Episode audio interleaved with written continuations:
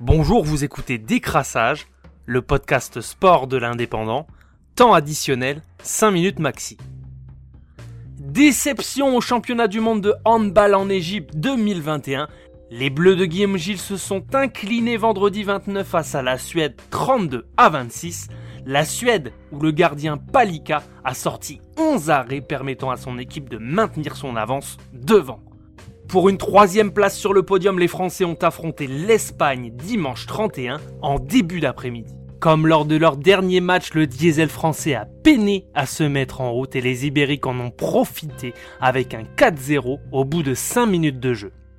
Avec 3 buts de retard à la pause, les Français pouvaient inverser la tendance à la reprise, mais Rodrigo Corrales, le gardien espagnol, a été énorme dans ses cages.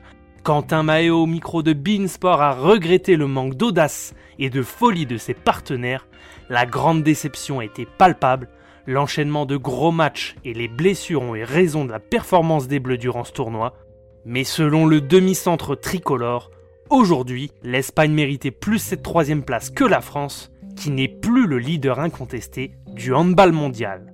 Heureusement, les grandes nations du sport ne meurent jamais, on retrouvera les Bleus dès le mois de mars pour le tournoi de qualification des JO de Tokyo.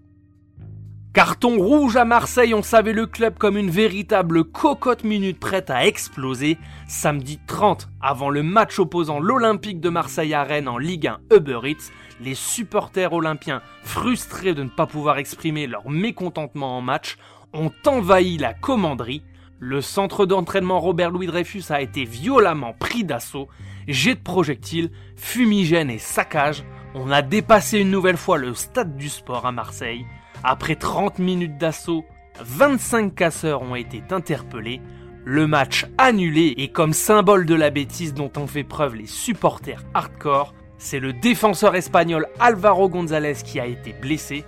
Ironie du sort, c'est probablement le joueur le plus apprécié des supporters et le seul qui donne véritablement tout sur le terrain cette année. En pleine crise de résultats sportifs et en négociation sur la vente du club en coulisses, voilà de quoi refroidir de potentiels acquéreurs dans les semaines à venir. À Marseille, rien n'est comme ailleurs, le torchon brûle entre la direction du club et ses supporters. On a hâte d'entendre Jacques-Henri Hérault sortir de son silence. C'était Décrassage, le podcast sport de l'indépendant. Bonne journée à tous.